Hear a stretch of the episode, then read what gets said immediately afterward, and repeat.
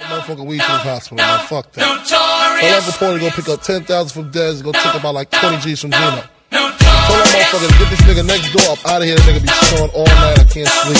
And call that big butt nurse with the long hair to come suck my dick. Oh.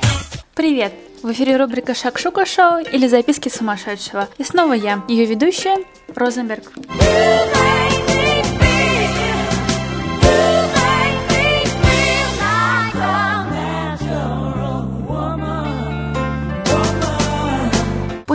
улицы будут праздником искусства для всех. Так заканчивается декрет номер один о демократизации искусств, подписанный Владимиром Маяковским, Давидом Бурлюком и Александром Каменским. Художники и писатели обязаны немедленно горшки с красками и кистями своего мастерства, иллюминовать, разрисовывать все бока, лбы и груди городов, вокзалов и вечно бегущих стай железнодорожных вагонов. Так плавно или не очень хочу поделиться сегодняшней нашей темой. Давайте поговорим о паблик-арт. Оно же общественное искусство. Искусство в городской среде, ориентированное на коммуникацию с городским пространством. Но мы не будем рассуждать о великих гениях скульптуры и воротил архитектуры. Наоборот, хочется чего-то запрещенного, неистового. Граффити или стрит-арт – вот что порой спрятано от наших глаз или нарочито раздражает бабушек на лавочках.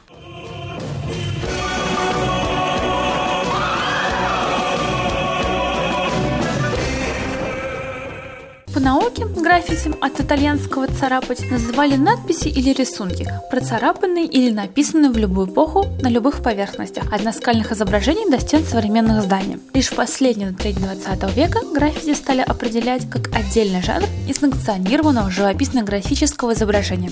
О как! В современном уличном искусстве важна каждая деталь, мелочь, тень, цвет и линия. Художник создает свой стилизованный логотип, уникальный знак и изображает его на участках городского ландшафта. Самое главное в стрит-арте – вовлечь зрителя в диалог и показать различную сюжетную программу. Итак, господа хорошие, пробежимся по истории.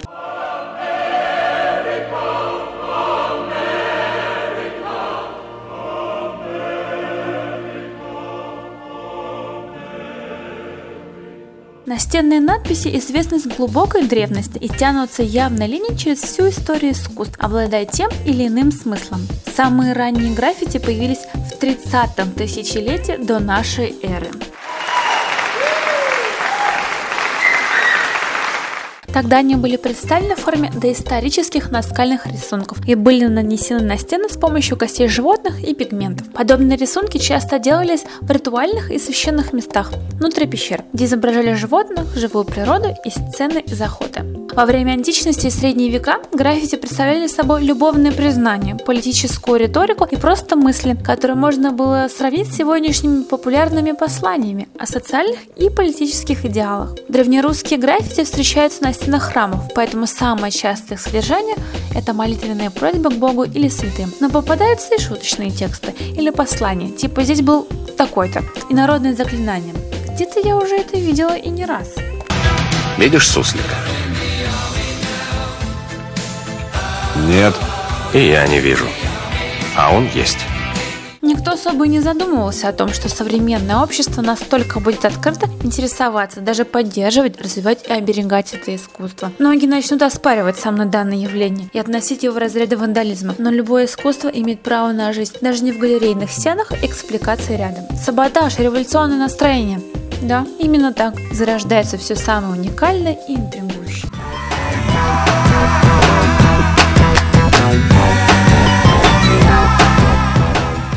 Бывший премьер-министр Британии Тони Блэр провозгласил «Граффити не искусство, граффити преступление. От лица моих избирателей я сделаю все, что в моих силах, чтобы избавить наше сообщество от этой проблемы.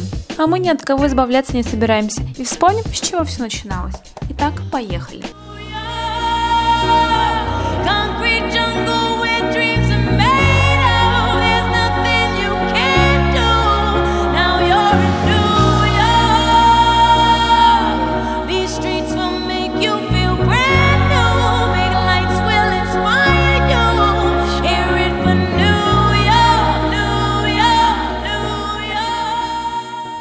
Легенде, история граффити начинается в 1942 году, во время Второй мировой войны, когда рабочий Киллера принимается писать Hillary was here на каждом ящике с бомбами, которые производят на фабрике в Детройте. Солдаты в Европе воспроизводят эту фразу на стенах, устоявших во время бомбардировок. Но первым графистом как таковым стал подросток-курьер из Нью-Йорка, грек по происхождению, Таки. Он расписал множество объектов Нью-Джерси и аэропорту Кеннеди, просто нанося аббревиатуру Таки 183 на стены. Благодаря небольшой статье в газете York Times от 21 июля 1971 года он получает свои 15 минут славы. Именно она, его надпись, поспособствовала визуальному взрыву в американских городах.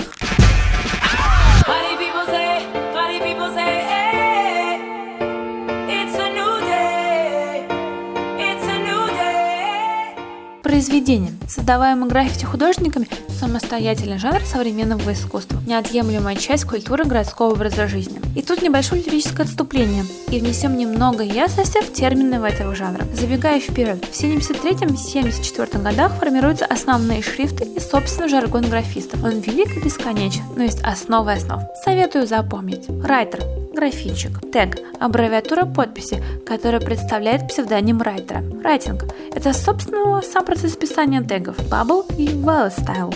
Основные шрифты. Первый – пузыреобразный, комиксные буквы. Второй – практически нечитаемое пересплетение букв, символов и стрелок. Пис – собственно, наименование для роскошных граффити. When I get free, better watch their ass Soon as I get released, I'ma clock some cash There's some time locked down, but I'm back on the streets Let me trouble when they see me When I get free Однако зарождение граффити как движение в современном его понимании связано с деятельностью политических активистов, которые использовали граффити для распространения своих идей. Неудивительно. Также граффити наносились уличными группировками, такими как The Savage Skills, La Famille, The Savage Nomads. Период с 69 по 74 год можно назвать революционным для граффити. За это время заметно выросла его популярность, появилось много новых стилей. Команда The Fabulous Five прославилась тем, что искусно расписывала вагоны целиком. Середина 70-х годов была отмечена огромной популярностью Throw Up, то есть граффити более сложный для исполнения. Граффити-движение приняло соревновательный характер, и художники задались целью разрисовать весь город. Они хотели, чтобы их имена появились в каждом районе Нью-Йорка. Однако на рубеже 70-х и 80-х годов граффити переживает волну новых творческих идей. Еще одной ключевой фигурой граффити-движения тех лет стал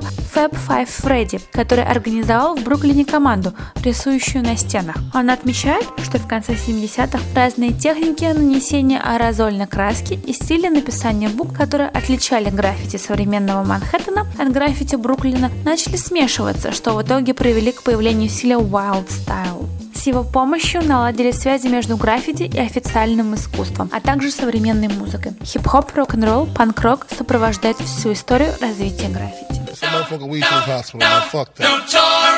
Правка проходившего в 83 году музыкального тура New York City Rap Tour 5, Five Freddy и Future 2000 продемонстрировали граффити в хип-хоп стиле европейской публики в Париже и в Лондоне. Некоторые райтеры 80-х стали забираться на крыши домов и рисовать там. Известные граффити художники Cope Second, Chloe Money, Stain Smith и T-Kid активно рисовали именно в это время. Зачастую такие искусственные работы выполнялись в память умерших. Подобным образом райтеры реагировали на смерть The Notorious Big, Тупак Шакур, Big Lil и Jam Master Jay.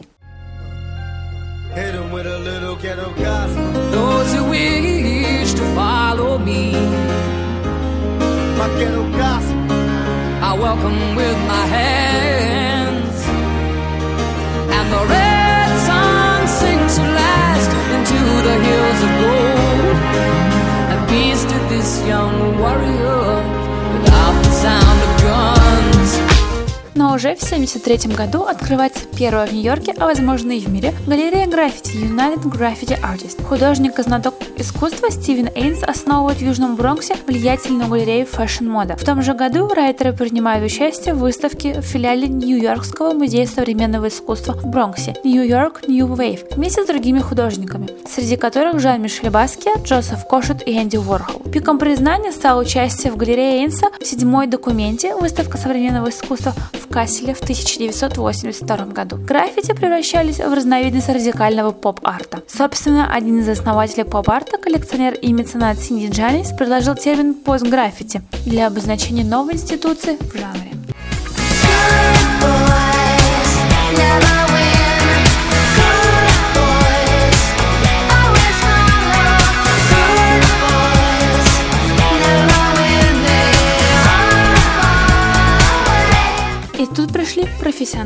Художники.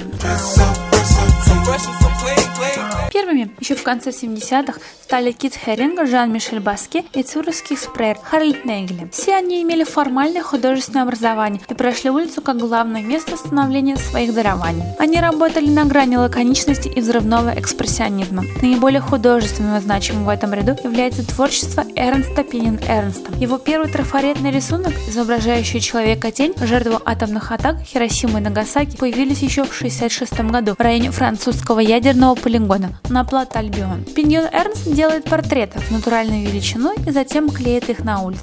С 1981 года начал использовать трафареты ныне легендарный французский художник Блэк Люрат. Ксавье Проу. Он создавал не только надписи, но и рисунки, в том числе людей. Однажды мы с другом увидели, как подростки пишут свои имена за супермаркетом и решили тоже раздобыть себе краски. Мы подхватили этот вирус. Нам хотелось создавать что-то новое и модернистское, Первый рисунок мы сделали в октябре 1981 года на одном из заброшенных зданий. Мы хотели воспроизвести то, что видели в Америке, но у нас ничего не вышло. Поэтому я предложил своему товарищу использовать трафареты, о которых знал из курса шелкографии. Техника была найдена, краска у нас была, Оставалось только действовать. В Париже было много свободных стен, а граффити было еще совсем не распространено. Поэтому, когда нас останавливали копы и спрашивали, что мы делаем, если у нас политический подтекст, мы говорили, нет, это искусство, и нас отпускали. Для стрит-арта Нью-Йорк продолжает быть безусловной инстанцией. Стили и смыслы наиболее активно вырабатывают Нижний Манхэттен и Истед, Бруклинская дамба, Уильямсбург и Красный мыс. Улицы этих районов – стихийная галерея искусств. Выбор приемов и материалов не ограничен. Можно увидеть композиции из войлока, дерна, зеркал, дерева и пластика, уличные инсталляции, сложную металлическую скульптуру. Все это монтируется на стенах и мостовых нелегально или полулегально.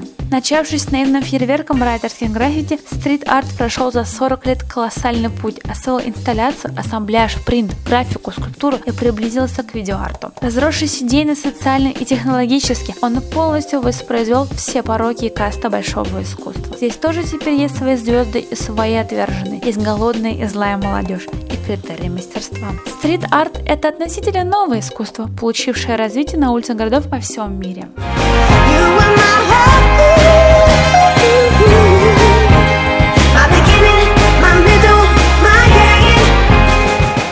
А в следующем выпуске поговорим, в каких странах искусство граффити чувствует себя комфортно, как влияет граффити на современную индустрию рекламы, компьютерных игр и fashion. Не скучайте, и вся власть воображению. Пока. Tell that motherfucker to get this nigga next door up out of here. Nigga be showing all night. I can't sleep. And call that big butt nurse with the long hair to come suck my dick. Oh.